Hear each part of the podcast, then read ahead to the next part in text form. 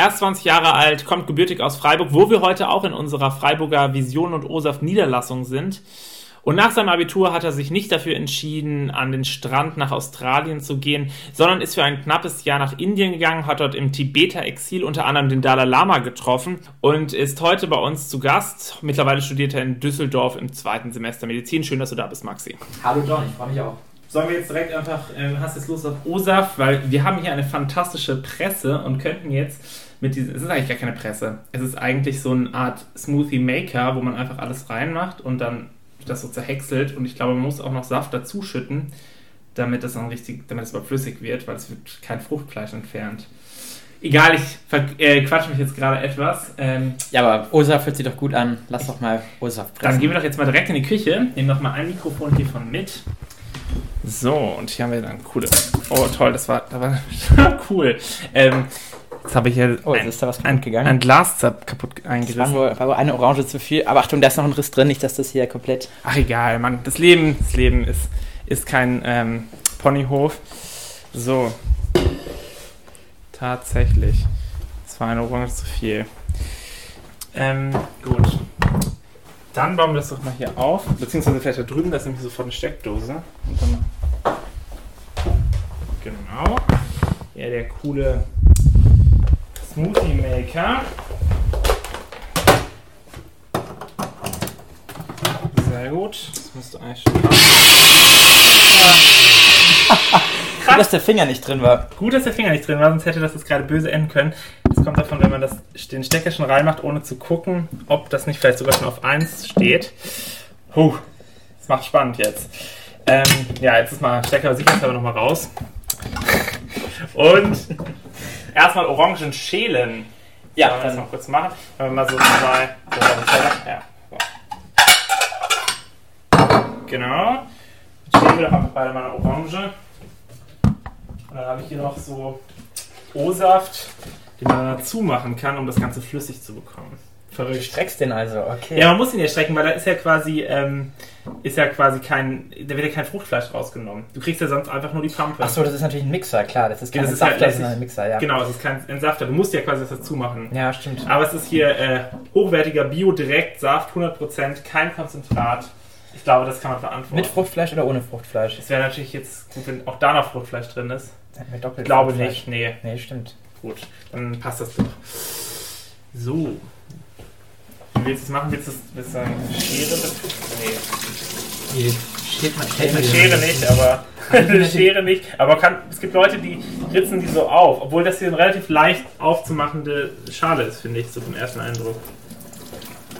Ja, am besten wir machen da so. Willst du einen Ich glaube, die meisten machen das dann. Aber das sieht natürlich niemand in einem Radio-Podcast. Wir können das auch total eklig machen. okay, also Messer brauchen wir jetzt. Genau. Ah, das ist intelligent, ja. Nicht so einmal halbieren. Stimmt, das war jetzt besser. Das geht natürlich auch.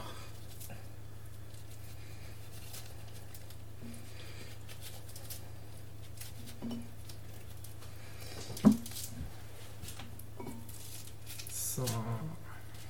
Die sehen ziemlich saftig aus. Natürlich nur die besten Orangen für das beste Format an einem Sonntagvormittag.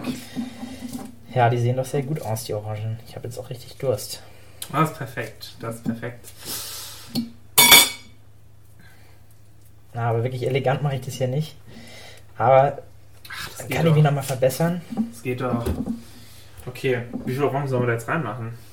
Max rein, zwei und Saft. ich habe keine Ahnung.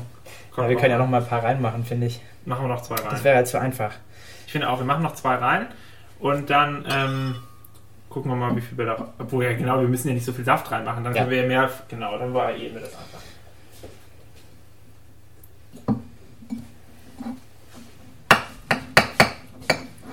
Genau, dann sind hier Orange 3 und 4.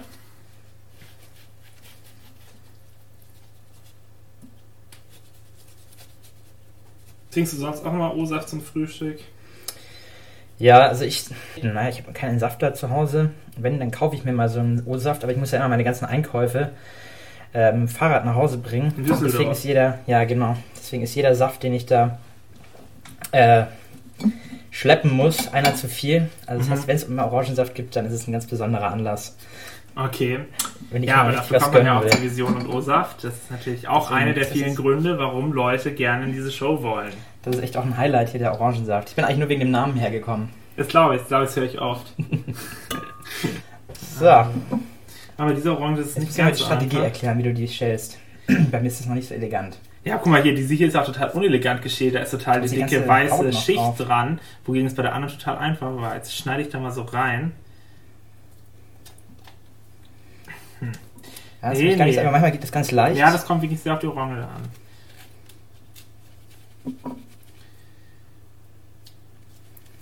Hm. Aber schön saftig sind sie auf jeden Fall. Auf jeden Fall saftig, auch diese hier. Klebrig. Ja, die können wir gleich nochmal gucken, wenn alles macht das.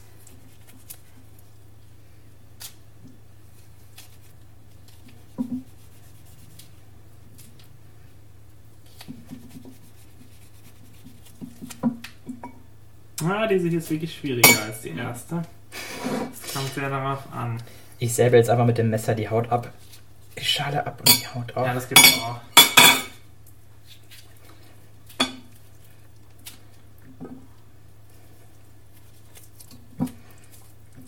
Okay. Jetzt versuche ich dann noch so ein bisschen was von diesem Weißen abzubekommen. Das hat ja sehr viele Bittersäuren, glaube ich. Viel Vitamin C. Auch in der Haut, meinst du? In dieser weißen Haut. Das war immer alles, alles, was eklig ist, ist gesund, oder? Dann lassen wir es dran.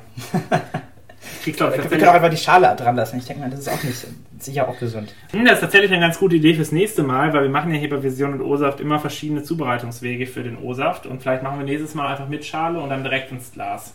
Da habe ich ja noch Glück gehabt, dass ich so früh hier da bin. Ja, stimmt. Weil jetzt haben wir haben noch die, den einfachen, die einfache Möglichkeit mit dem Mixer. Richtig, am Ende müssen wir dann richtig kreativ werden. Ja.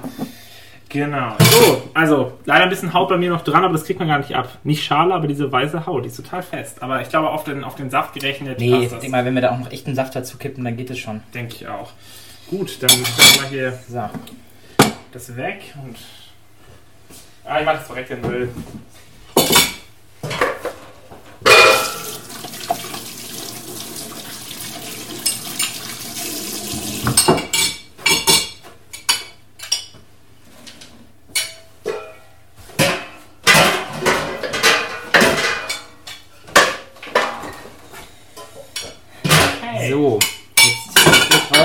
wir müssen auch noch reinkippen hier. Richtig. Ich ganz nasse Hände. Kannst du auch abtrocknen, aber. Da ist ein Handtuch. Du willst.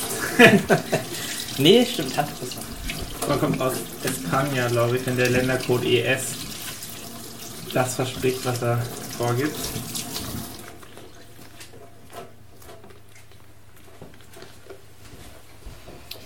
Was meinst du, wie viel soll ich reinmachen? Ich will immer so zur Dreiviertel zur Hälfte wieder an hochdrehen. Das reicht jetzt wahrscheinlich schon grob. Ich würde wahrscheinlich schon relativ viel Saft, wenn die so saftig sind. Jetzt müssen wir zwei Liter O-Saft trinken. Jetzt gucken wir mal. Machen wir das erstmal an, oder? Hoffentlich diesmal erst, wenn ich soweit bin.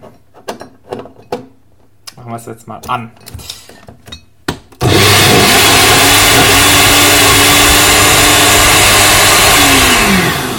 Zeit wahrscheinlich. So, das sieht das schon. Ich glaube, ich muss jetzt mal ein Foto für unsere crossmediale Webseite machen. Von diesem coolen Getränk. Ja, ich stelle den schon mal auf den Tisch, oder? Ja, ist gut. Ich glaube, fast ein Liter. Ja, 0,75 Liter O-Saft. Tja, das ging doch jetzt relativ schnell. Das stimmt. Ich hole jetzt noch zwei Gläser.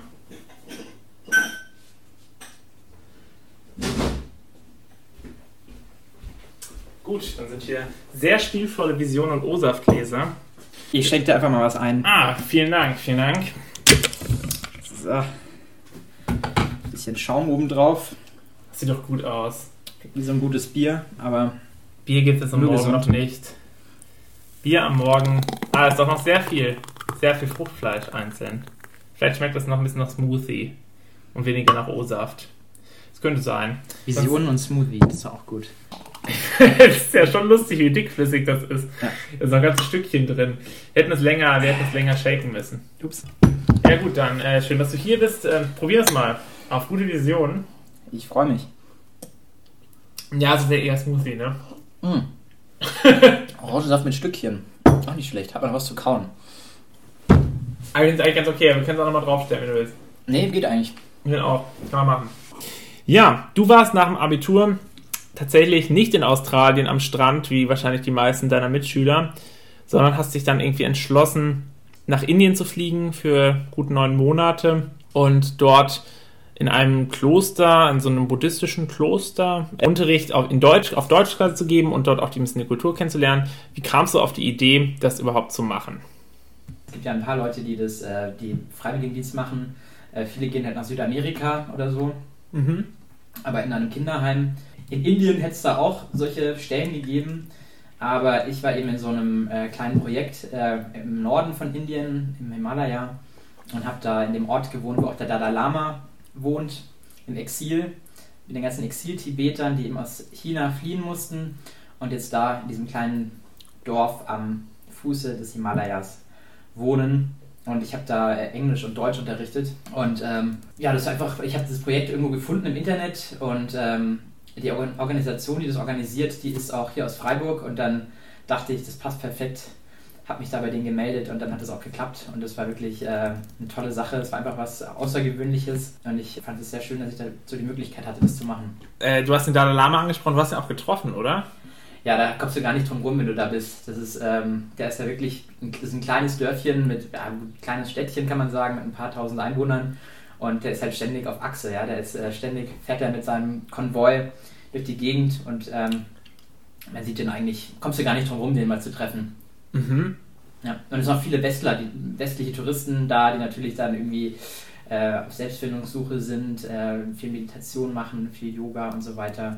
Gibt es da einfach, das ist ein so ein bisschen auch, ähm, ja, ist auch viel Tourismus da, weil viele den Dalai Lama sehen wollen und einfach diese tibetische Atmosphäre ähm, mal sehen wollen. Das sind eben äh, Tibeter, die Tibeter sind Buddhisten und ähm, genau, das ist ein ganz, also deswegen auch ein bisschen, das ist ein bisschen speziell und auch ein bisschen unterschiedlich vom normalen Indien, wenn du da bist. Ja, also das ist nicht, das ist nicht wirklich Indien, sondern es ist halt hauptsächlich Tibeter, die da wohnen. Das merkt man dann an, an, einem kulturellen Unterschied oder auch an einem sprachlichen? Sprachlich natürlich, also es gibt, äh, die Tibeter sprechen natürlich Tibetisch selber und nicht äh, wie da die Inder in der Gegend Hindi. Und äh, also es gibt eigentlich drei Sprachen insgesamt, bei Englisch kommt auch noch dazu. Die, eigentlich spricht jeder da Englisch. Und da merkst du halt, es irgendwie total multikulturell ist. Es sind einmal die Inder da, die, die da sowieso wohnen, dann die Tibeter, die eben da seit 50 Jahren wohnen und äh, zwangsweise im Exil halt, würden auch lieber in ihrem eigenen Land leben, wo sie aber nicht leben können, da da äh, China ähm, ihnen, das kommunistische Re Regime verbietet ihnen die Ausübung ihrer Religion und also selbst wenn du ein Foto hast vom Dalai Lama, wirst du festgenommen. Ja, die Lage für die Tibeter in Tibet ist so, dass sie, äh, dass für viele es nicht mehr möglich ist, da zu leben, die Chinesen greifen in ihren Alltag ein, in ihre Religion ein, in, äh, also eigentlich in alles, wollen eigentlich die Tibeter am liebsten ganz weghaben, weil die immer noch, selbst nach 60 Jahren jetzt äh, chinesischer Besatzung, früher war Tibet ja mal unabhängig als Land und äh, wurden dann eingenommen von den Chinesen. Die Chinesen ähm, haben da einen riesen Profit, das ist, bauen da Uran ab und so weiter, also zerstören auch die Umwelt. Und natürlich wollen sie dann die tibetische Kultur, die halt hauptsächlich aus dem tibetischen Buddhismus und dem Dalai Lama als großem, äh, als, als Sprachrohr eigentlich von diesem Buddhismus, den wollen sie am liebsten mal endlich mundtot kriegen, weil dadurch ist natürlich ist immer so ein kleiner Widerstand noch da, den sie nie ganz wegkriegen. Hm.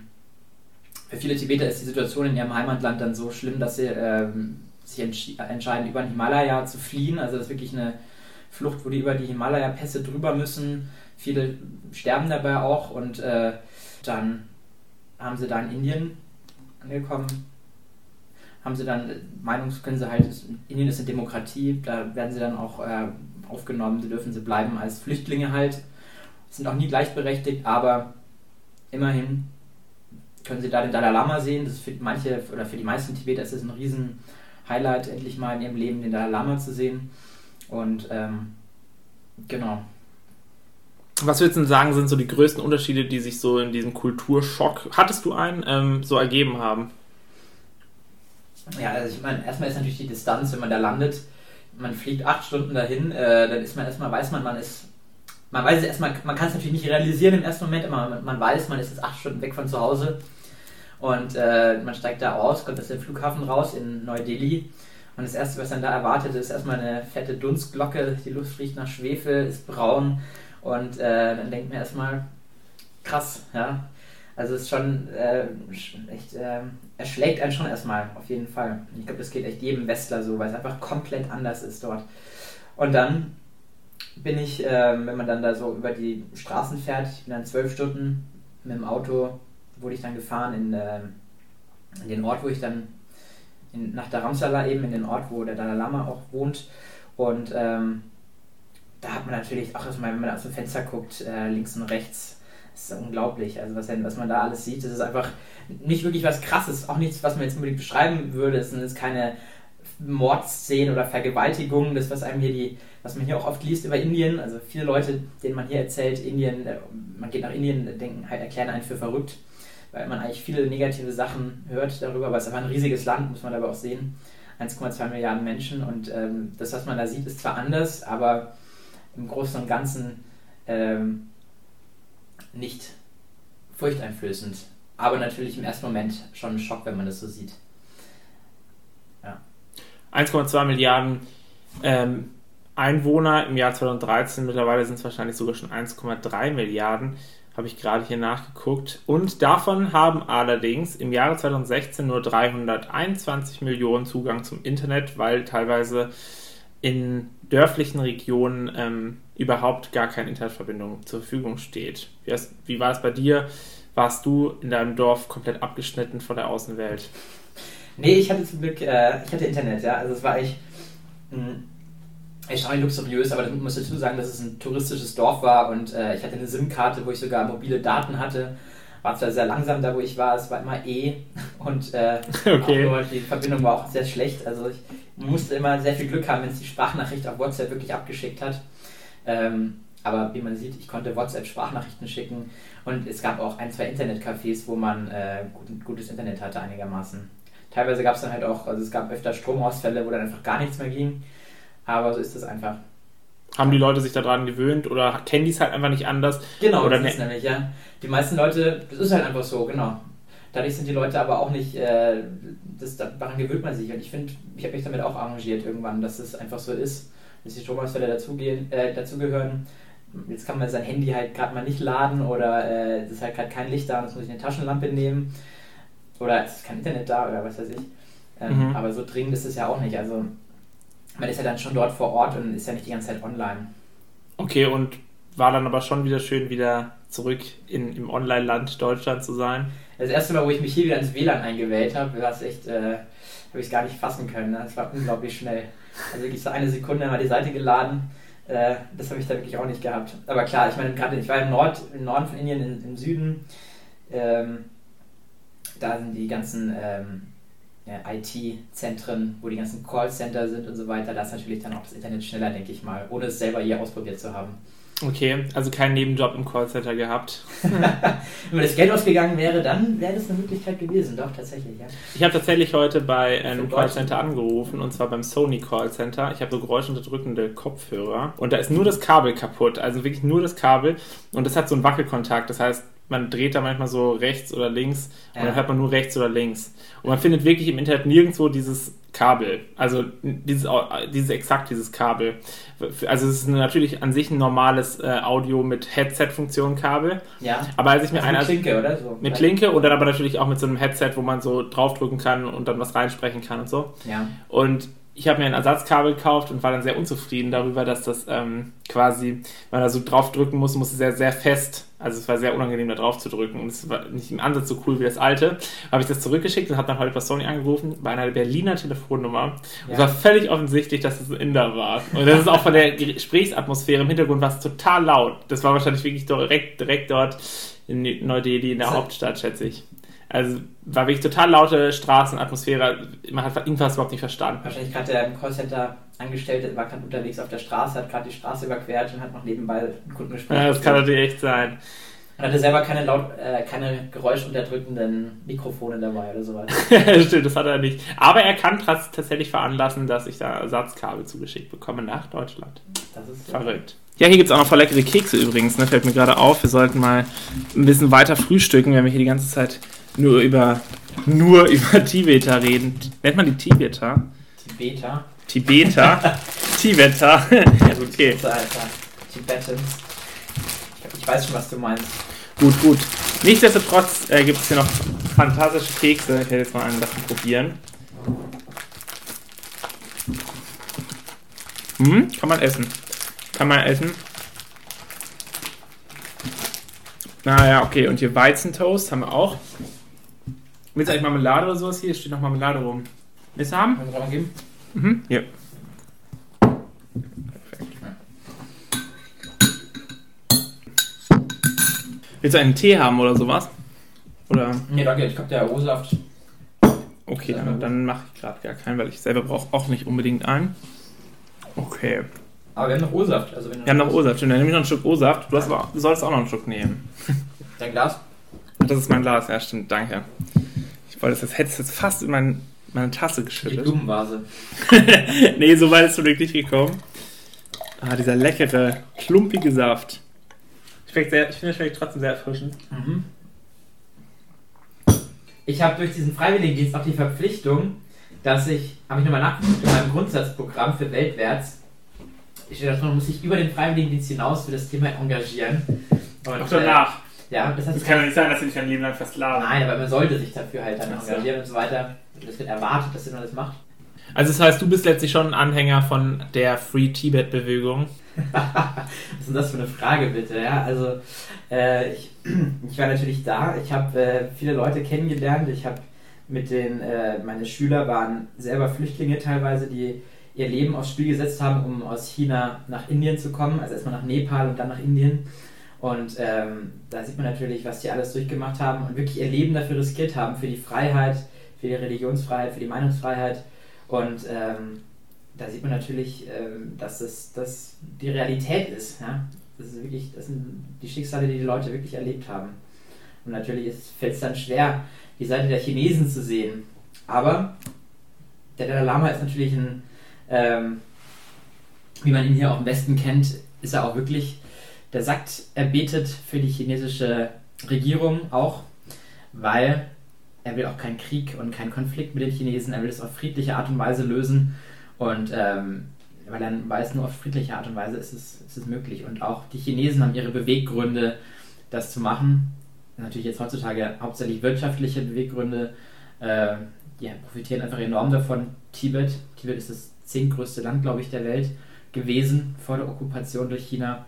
Ähm, China profitiert dadurch enorm. Genau, völkerrechtlich betrachtet bleibt es natürlich unumstritten Teil von China.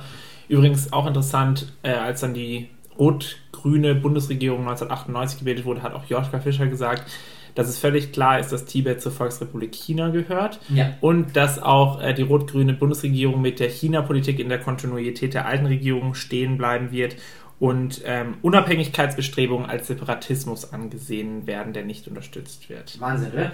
Es gibt eine Arbeitsgruppe, die wurde auch von den Grünen gegründet. Die Grünen sind die einzigen im Bundestag gewesen, die sich da, die drei, vier Leute dafür abgestellt haben, sich äh, mit Tibet, also pro Tibet sozusagen, pro Tibet eingestellt waren.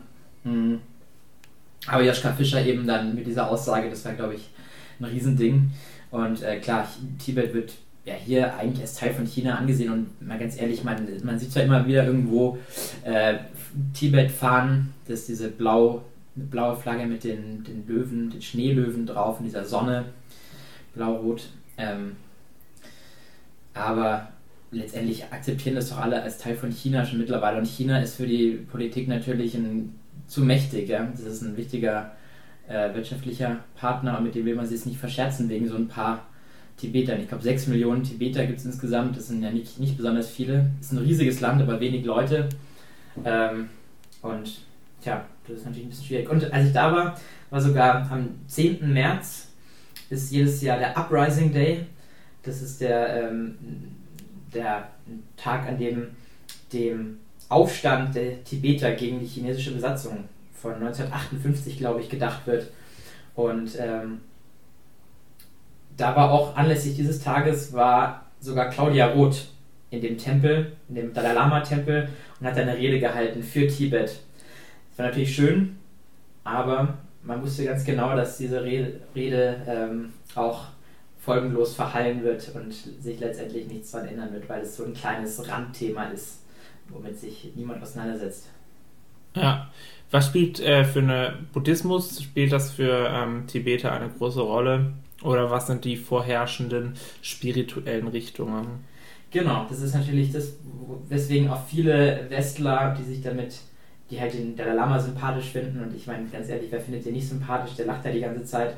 Ähm, weswegen die dann auch die Tibeter unterstützen, damit eben dieser tibetische Buddhismus nicht verloren geht. Und ähm, klar, erstmal der Buddhismus als Religion oder ich finde eigentlich Religion trifft es eher nicht so gut, sondern Philosophie kann man sagen, weil ich finde, wirklich religiös ähm, ist der Buddhismus nicht wirklich äh, man kann den auch eher als Philosophie, man kann auch ein paar Teile, die einem gut gefallen in sein Leben einfach integrieren, finde ich. Und äh, es macht einfach, ist eine sympathische Religion oder eine sympathische Anschauung, finde ich, auch die der, Dalai, der Dalai Lama selbst verkörpert. Ähm, und dem einfach sagt, man soll, er macht, er will nicht missionieren. Er ist eigentlich wirklich, äh, er sagt, man soll bei seiner Religion bleiben oder auch, ja, genau. Der Dalai Lama hat auch tatsächlich eine eigene Webseite gelauncht diesen, ähm, ja, 6.5 und auf der Seite atlasofemotions.com kann man vom Dalai Lama erfahren, ähm, wie, man, wie man zum Glück kommt. In verschiedenen Lektionen und in verschiedenen. Ja, wirklich? Ja, tatsächlich. Aber ich weiß nicht, ob es von, von ihm selber ge gehostet wird. Es ist einer von tausenden. Mit dieser Webseite will uns der Dalai Lama zum Glück verhelfen. Ja, es gibt natürlich auch viele, äh, viele Leute hier, die, die da auch Bücher schreiben mit Interviews mit Dalai Lama und die, wahrscheinlich die Homepage ist auch nicht von ihm persönlich natürlich. Ich glaube, er kann nicht programmieren, weiß ich nicht.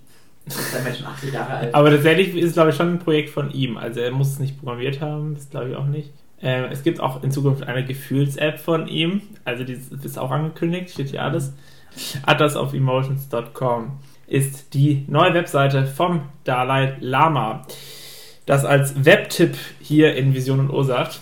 Ähm, ja, wie sieht es bei dir sonst aus? Du, du studierst ja Medizin mittlerweile im zweiten Semester in der wunderschönen Stadt Düsseldorf bei Köln, falls, falls ihr ja nicht weiß, wo das ist. Ähm, wie sieht es mit Medizin in Tibet aus und vor allen Dingen auch in dem Dorf im Exil, wo du gelebt hast? Gibt es eine fortschrittliche Medizin oder gibt es eine tiefe Verbindung zwischen ja, der Kultur und Medizin oder bestimmten alten tibetischen Praktiken? Oder ist es doch eine sehr, sehr moderne, westlich orientierte Medizin, die dort praktiziert wird?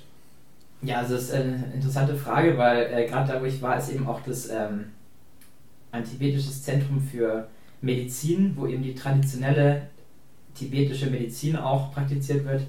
Das sind dann speziell ausgebildete Ärzte, die ähm, ja, also natürlich nicht nach westlicher Art und Weise heilen, sondern nach der traditionell tibetischen. Ähm, da ist viel, ähm, also das ist auch überhaupt nicht vergleichbar mit der westlichen Medizin. Und ähm, ja, viele kommen da auch extra deswegen nach, nach Dharamsala, um sich da von, dieser, von diesen tibetischen Ärzten behandeln zu lassen. Ähm, es gibt auch noch ein kleines westliches Krankenhaus also mit westlicher Medizin, die konventionell ausgebildet wurden und nebendran eben dieses äh, Krankenhaus für tibetische Medizin. In dem Krankenhaus für westliche Medizin habe ich auch ein, ähm, ein Pflegepraktikum gemacht, einen Monat, das heißt, das kenne ich gut von innen. Äh, und da habe ich auch mitgekriegt, dass natürlich da immer ein bisschen Konkurrenz da ist zwischen dieser traditionellen tibetischen Medizin und der, sagen wir, sagen wir mal, Schulmedizin. Ähm, weil die sich immer widersprechen, auch teilweise. Oder sich gegenseitig, wahrscheinlich widersprechen sie sich noch nicht mal. Eigentlich ergänzen sie sich perfekt. Aber jeder erhebt irgendwie so ein bisschen den Anspruch, das wahre Patentrezept zu haben.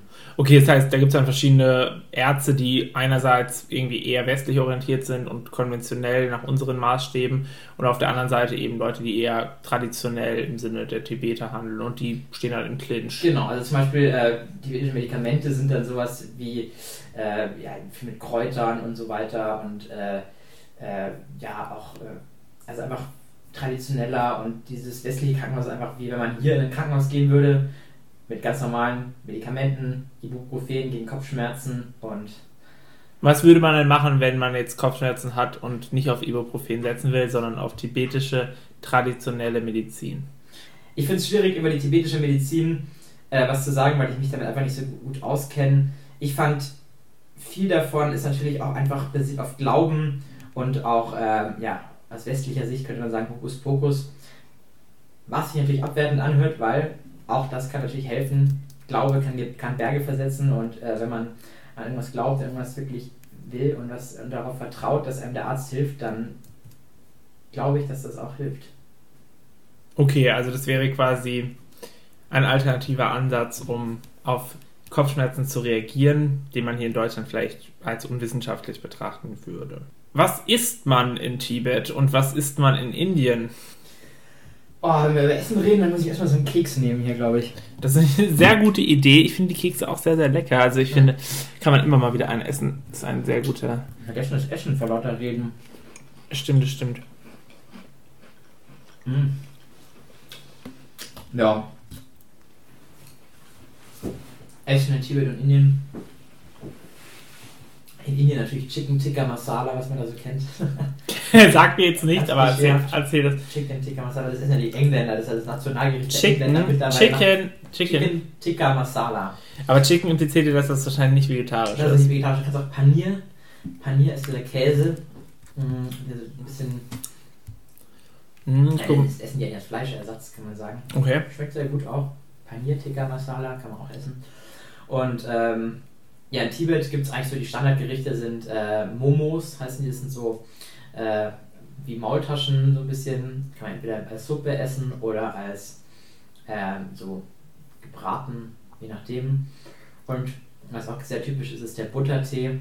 Das ist einfach, äh, sieht dann nach Tee an, ist aber Wasser, also auch heißes Wasser natürlich, aber mit ähm, traditionell mit Jackbutter, Tee und Salz. Also das heißt, wenn man das trinkt, erschrickt man sich erstmal weil man erwartet Tee, aber es schmeckt eher wie Gemüsebrühe oder sowas. Okay, das ist ja echt interessant. Und das hast du auch mal getrunken oder bist du nicht so der Fan von? jeden Tag. Die meisten, die meisten, die ich getroffen habe, die meisten Westler vor allem, äh, fanden es nicht so lecker. Aber mhm. ich habe das total gern getrunken. In Tibet selbst steht hier laut Wikipedia, Quelle Nummer 1 für Studenten, dass über 85 Prozent der tibetischen Bevölkerung in der Landwirtschaft tätig sind, also quasi noch nicht so den Wandel in die Informationsgesellschaft. Nomaden, ja. Ja, genau, also als Nomade muss natürlich äh, dein Land irgendwie, also es ist natürlich ein sehr karges Land, aber ähm, deswegen traditionell, die Hauptnahrungsquelle ist eigentlich traditionell das Yak das sie da haben. Also das heißt, das Jagd kann das Gras essen. Es gibt ja ganz viele Gras, äh, Grasländer da auf der tibetischen Hochebene. Das heißt, als Mensch kann man kein Gras essen, aber als Yak, das Yak äh, ist dann wächst dadurch und ähm, da kann man dann alles davon verwerten. Also das Fell für, für Kleidung und Zelte und so weiter und ähm, das Fleisch, die Milch. Deswegen ist das Yak eigentlich die Lebensgrundlage für die Tibeter. Das Jagd. Warte mal. Ich dachte, da gehe ich davon aus, dass es. Nee, ein Jagd, das sieht so ein bisschen so aus. Wie, wie hießen die denn ähm, früher, die Tiere, die mittlerweile ausgestorben sind? Mammut. Mammut. Ich finde, die sehen so aus. Aber kleiner und netter. Ja, das ist echt eher wie, ein, wie, ein, wie eine Kuh mit langen Haaren. Und oh, die sind total. lustige Grunzlaute, glaube ich. Genau, die sehen eigentlich aus wie, ein, wie, wie eine Kuh und eine Mischung aus einer Kuh und einem Tibet-Terrier-Hund. Ja, genau. Und Tibet-Terrier würde sich ja dann automatisch Ich weiß nicht, ob das überhaupt geht, passen. Kreuzung, aber... ah, da müssen wir, müssten wir jetzt Biologen fragen. Aber ähm, sieht auf jeden Fall sehr danach aus. Ein Jack. Okay. Kennt man nicht so sehr in Deutschland, aber vielleicht kennen es auch alle Zuhörer außer ich. Das ist auch in Ordnung.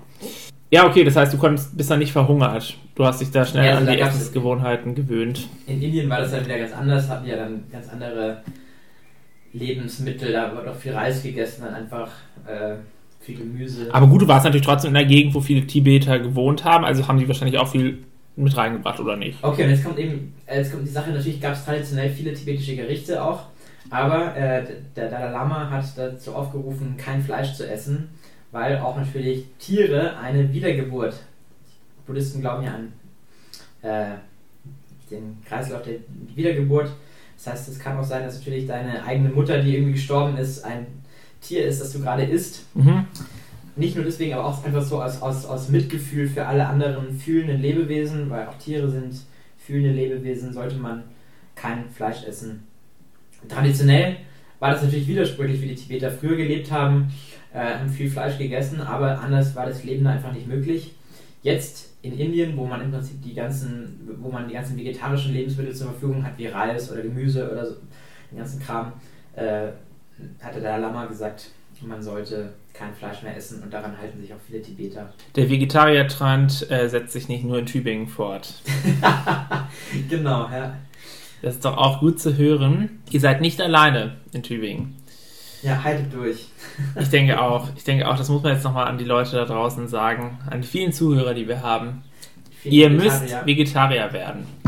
Also statistisch gesehen ist es natürlich bei unserer Zuschauerzahl sehr wahrscheinlich, dass wir auch einen hohen Anteil an Vegetariern haben. Mindestens einer dürfte dabei sein. Also ich meine, du bist ja auch Vegetarier. Also ja, das möchte ich, wollte ich jetzt eigentlich gar nicht so zelebrieren, weil das finden viele Leute ja unsympathisch, dass Leute immer sagen, öh, ich bin übrigens Vegetarier und ihnen danach ein schlechtes Gewissen einreden, wenn sie ihr gut verdientes Steak am Abend essen. Ähm, aber so will ich mich nicht sehen. Aber ich möchte jetzt auch nicht über mich... Ich habe dich zurückgehalten mit deiner persönlichen Meinung. Bis jetzt schon, bis jetzt schon, ja. Aber vielleicht soll ich das ändern und wir reden den Rest der Sendung nur noch über Vegetarier sein. Du kannst ja versuchen, mich zu missionieren, weil bisher hat es noch niemand geschafft, so richtig. Wollen wir das jetzt live im Radio machen? Mein kannst mich einfach so missionieren. Ich bin leider immer noch zu triebgesteuert und esse immer noch Fleisch, obwohl ich es eigentlich natürlich nicht besonders gut finde. Bin sehr inkonsequent von mir selber auch. Aber gut, was wäre der Mensch ohne Doppelmoral? Nein, also, wir gehen zurück zum Punkt. Ähm, ich finde auch hier übrigens im Wikipedia-Artikel stehen auch sehr interessante Themen zu Tibet, wenn man sich informiert, zum Beispiel auch die verschiedenen oh, Münzen. Müsste mal kurz wegdrücken. Wer ruft dich an? Wer ruft dich an? Ein Unikollege. Zu dieser frühen Zeit. Zu dieser frühen Zeit.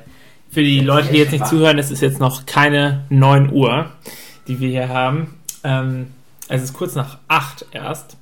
Und der gute Maxi kriegt schon Anrufe von Kommilitonen. Sind Mediziner solche Streber? Ja, wahrscheinlich wollte mich gerade fragen, was er mal wieder lernen muss oder so. Ist das jemand aus Medizin? Ja. Okay. Schlimm, immer belästigt. Man kann nicht mal in Ruhe frühstücken. Nein, ich habe extra den Anruf weggedrückt, weil ich jetzt äh, nur hier bin in dieser Radiosendung und mich auf nichts anderes konzentriere. Ah, das ist total, das ist total nett von dir.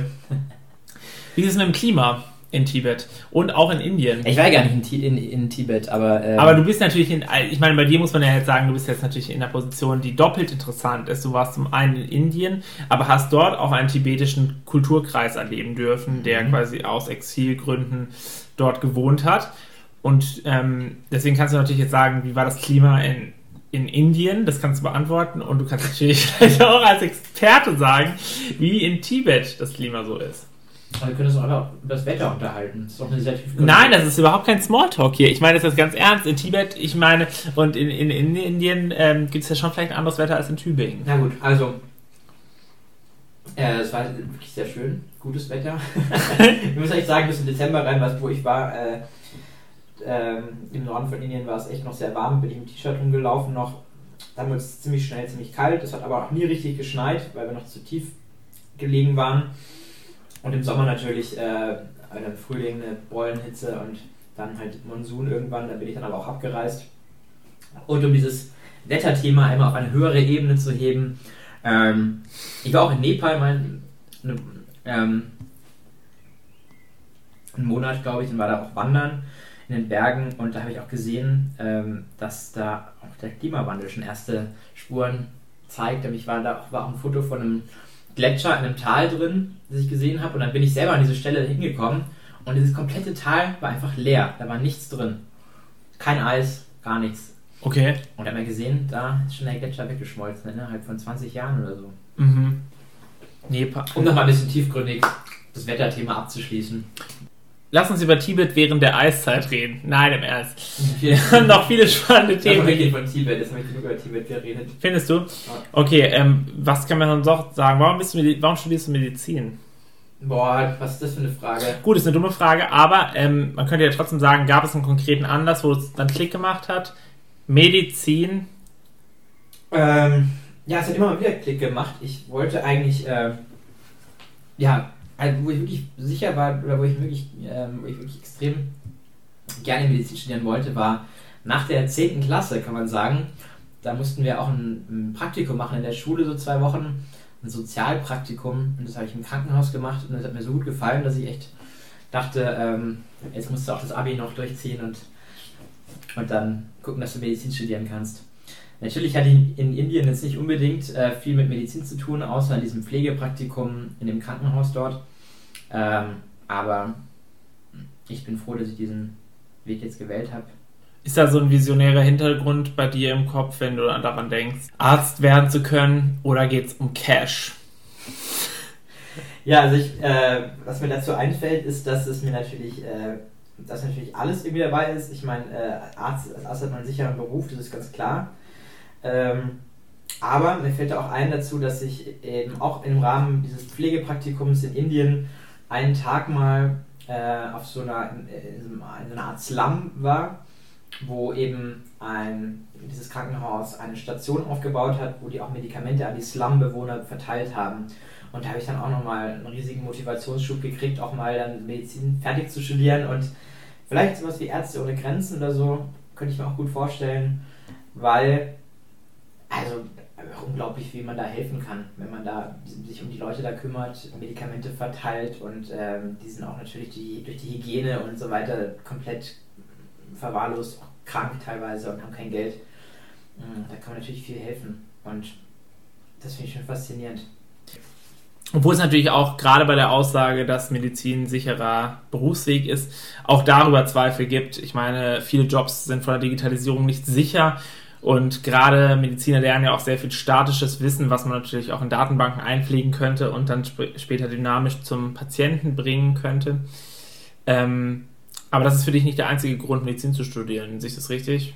Ja, das ist natürlich echt ein interessantes Thema. Gerade so Allgemeinmedizin, Haut, äh, Haus, Hautarzt, Hausarzt, äh, der wird sich natürlich in Zukunft nicht mehr durch sein Wissen allein qualifizieren, weil jeder Mensch, der irgendwie googelt, er hat irgendwie rote Punkte auf der Haut, ähm, wird von Google gleich gesagt kriegen, wo, auf welche Seite er gehen muss und kann dann sich Texte durchlesen, was das für eine Krankheit ist. Und da wird wahrscheinlich auch sogar richtig diagnostiziert werden können.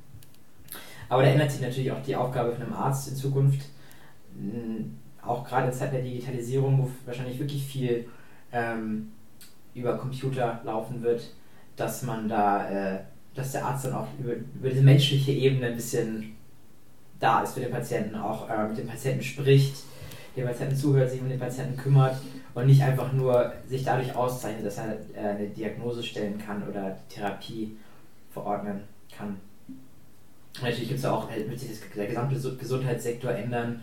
Ähm, es gibt dann wahrscheinlich auch, auch die Pflege wird sich äh, ändern durch die, durch die Digitalisierung und es gibt ja jetzt schon Pflegeroboter in Japan. Warum eigentlich nicht? Also ich meine, ähm, Bettpfanne bringen und so weiter, das ist eigentlich eine Aufgabe, das, die keine Krankenschwester gerne macht. Und das kann auch ein Roboter perfekt erledigen. Aber natürlich diese menschliche Ebene, Gespräche führen oder ja, einfach für den Patienten da sein, das kriegt natürlich ein Roboter nicht hin. Und auch diese Menschlichkeit, dafür muss natürlich, müssen natürlich weiterhin Krankenschwestern und Ärzte da sein. Hast du das Gefühl, dass sich gerade auf diese bevorstehenden ähm, Veränderungen und Herausforderungen das Studium bis jetzt von dem Aufbau gut vorbereitet? Also ich studiere in Düsseldorf und in Düsseldorf ist die Besonderheit, dass es da einen Modellstudiengang gibt. Ähm, der würde sehr stark, der gibt es auch erst seit zwei Jahren. Ähm, der wird sehr stark darauf ausgerichtet, dass man, ja, ich finde im Vergleich zu den anderen Studiengängen, ohne jetzt einen direkten Vergleich zu haben, denke ich mal, ist er wirklich sehr auf die Praxis ausgerichtet und auch eben auf dieses ähm, Berufsfeld später als Arzt zu arbeiten. Ähm, wir haben viele Patientenpraktika zusätzlich noch und ähm, haben, ja, ich denke mal, da wird auch ein großer Augenmerk drauf gelegt. Und ich, ähm, natürlich ist es immer noch nicht perfekt, weil selbst an der Uni muss man sich an, in Düsseldorf, sind natürlich die Vorgaben, die gleichen Vorgaben wie an anderen Unis auch. Es wird halt anders aufgebaut. Ähm, ich denke mal, da kann man sicher noch viel in der Medizinerausbildung ändern, auch dass sie praxisorientierter wird. Auch wichtig, aber klar, ich bin noch ganz am Anfang und äh, da ist natürlich einfach viel Grundlagenwissen, dass man da sich aneignen muss. Was wäre denn jetzt in deinem Kopf der größte Unterschied zwischen deiner Wunschgesellschaft, die du in deinem Kopf hast, und unserer Gesellschaft hier in Deutschland, die wir faktisch haben am 8. Mai 2016? Also meine Wunschgesellschaft ähm, würde so aussehen, dass äh, ich finde, wichtig ist natürlich auch einfach äh, Toleranz für Randgruppen, fällt mir da schnell ein. Das finde ich irgendwie in Indien ganz interessant. Man hört zwar viel, es gibt viele Religionen dort, es gibt äh, auch Konflikte, natürlich äh, Hindus, Muslime, Christen. Ähm, aber trotzdem finde ich diesen, diesen Umgang mit, mit allen möglichen Leuten, der ist extrem. Ähm, es ist schon eine gewisse Toleranz auch zu erkennen überall. Da würde ich mir, das habe ich echt in Deutschland vermisst am Anfang. Da finde ich, ist noch Potenzial da, auf jeden Fall. Ja, und bevor ich jetzt noch mehr Kalendersprüche raushau, äh, bleibt mir abschließend noch zu sagen, dass natürlich auch eine Welt mit mehr O-Saft wünschenswert wäre. also gut, du bist also insgesamt zufrieden und wirst an einigen Ecken unserer Gesellschaftsform noch ein bisschen verbessern, gerade bezüglich der Randgruppen und auch Nachjustierung im Bereich Gerechtigkeit. Sehe ich das richtig? Ja, das ist eigentlich ganz gut zusammengefasst. Okay, dann natürlich jetzt eigentlich die eigentlich wichtige Abschlussfrage. Ketchup auf die Pommes oder neben die Pommes? Boah, jetzt am Frühstück schon über Pommes und Ketchup zu reden. Aber ich finde natürlich neben die Pommes, weil sonst kann man die letzten Pommes dann so durchweicht vom Ketchup, dass man sie gar nicht mehr richtig in die Finger kriegt, ohne sich die Finger dreckig zu machen. Okay, das heißt, du würdest letztlich wirklich immer sagen, man sollte sie daneben machen. Ja, daneben definitiv. Vielen Dank, dass du hier warst, Maxi. Äh, Leute, die den Dalai Lama kennen, könnte man ja schon fast sagen, trifft man ja nicht alle Tage und das waren wirklich spannende Eindrücke aus Indien und aus dem Tibeter Exil. Die nächste Vision und Ursaft-Sendung gibt es dann in 14 Tagen. Das ist dann der 22. Mai. Und bis dahin eine tolle Zeit und jetzt noch einen schönen Sonntag. Danke, ich freue mich, dass ich hier sein durfte.